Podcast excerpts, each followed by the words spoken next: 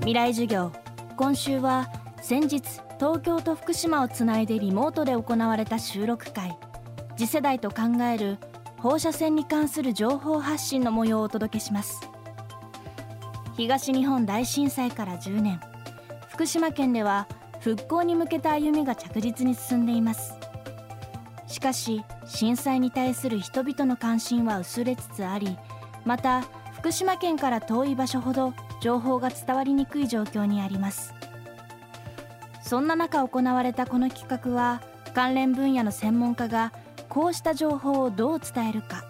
そしてどうすれば伝わるのか共に考える機会として行われました。今日はその中から筑波大学大学院人文社会系准教授五十嵐康政さんによる講義の模様です。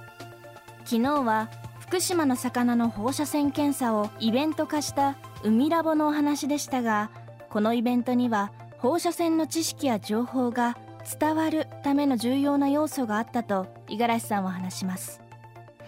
未来授業4時間目。テーマは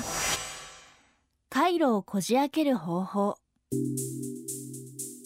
意思決定における二重過程理論というお話をしたいと思います。これは人が何か判断するときには2つの回路を使い分けてるよねっていうお話です。まずシステム1っていうのはいつもぼーっとしてる時の感じ。この時はすごく感情的だったり直感的だったりするんですよね。人って。でシステム2これはしっかりと論理的に考える回路なんだけどでも考えると疲れちゃう。時間も労力もかかる。これがシステム2なんですよ。じゃあ誰でもシステム2で何でもちゃんと考えればいいじゃん。ちゃんと情報を取ればいいじゃんってなってもですねこれカーネマンっていう人はこういう言い方してます。人が何かに注意を払う予算額には限界がある。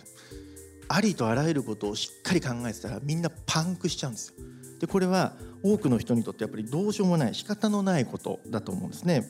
ということはえー、誰が何に予算を払うかしっかりシステム2で考えるのかっていうのはその対象に対してどのぐらい心理的な距離があるかとか危機意識があるかによって異なってくるってことなんですね。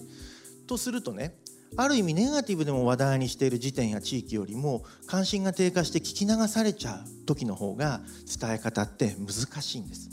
この関心の薄い人たちに知識や情報のアップデートを促すこのためにはシステム2開いてもらわなきゃいけないんだけどそのためにはまずシステム1でドンと好奇心とかで関心をまず引いておって思ってくれないとそれを話を聞く体制にならないんですよね。言ってみればシステム2をこじ開ける状況にしなきゃいけない。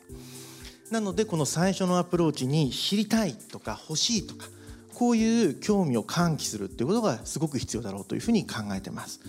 でその辺を踏まえてこの海ラボとか食べラボっていうのは発信の方法を考えてきました。やっぱり食べるっていう体験はすごい服が強いのね。これ水族館の担当の人がですね、えー、放射能の測定をするためには魚をさばかなきゃいけない。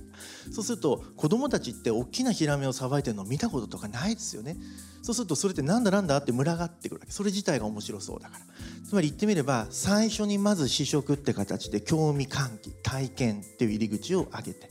でそれで水族館のお兄さんから福島の海と魚のいろんな知識っていうのを教わる。これ好奇心を刺激す。るここでみんなシステム2を起動して聞こうっていう感じなわけです。そこで初めて放射線知識や検査情報っていうのがアップデートされていくよっていうこの3つっていうのを一つのパッケージとして伝えていくっていうことが伝わるやり方なのかなという手応えをちょっと持っています。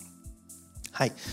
今度はですね忘れちゃった人じゃなくて福島県産をまあためらうよもう自覚的にやっぱりためらってるよっていう人たち10%程度のもう少数派になってるんですがじゃあその人たちには何がネックになってるのって考えるとやっぱりね信頼関係不信感ということを取材すると言われることがすごく多いですね。自己投資以来、まあ、政府や、まあ、主流派の科学者への根強い不信感ということが言われます。まあ、つまりどんな情報かより誰からの情報かということが大事になっちゃう。まあ、簡単に言うと政府はいつも嘘ばっかついてると思ってる人はですね福島のこともどうせ嘘言ってんだから、まあ、情報知ってたとしてもどうせ嘘でしょって思われたらこれおしまいなわけですよ。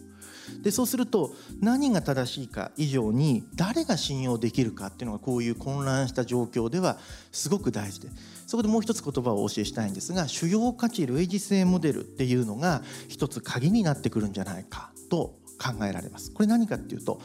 自分と同じような価値観を持っているっていうふうに受け手が思うような人からの情報が刺さるよねっていう考え方なんです。自分と隔絶した専門家じゃなくてね。そそれは何が重要なのかというと価値観を共有してるっていうふうに感じられることと、まあ、人格的に信頼できるというふうに感じられるかどうかつまり同じ目線を持って話をしてくれるっていうふうに感じられるかどうかっていうことです。これまさに海ラボのブログで釣り好きの地元の兄ちゃんが書いてますっていう雰囲気にしてたのはまさにこのためなんです。つまり一般の消費者一般の若者と同じ目線のブログをしようと思っていたってことですね。逆に言うと上から目線で、まあ、バカにしたりとか上から目線であいつら勉強不足だみたいに言うことっていうのはもう自ら断絶を無意味に生み出しちゃう。むしろその断絶で伝えようと思うものがもう伝わらなくなっちゃうっていうここは本当に気をつけなきゃいけないところだなというふうに思います。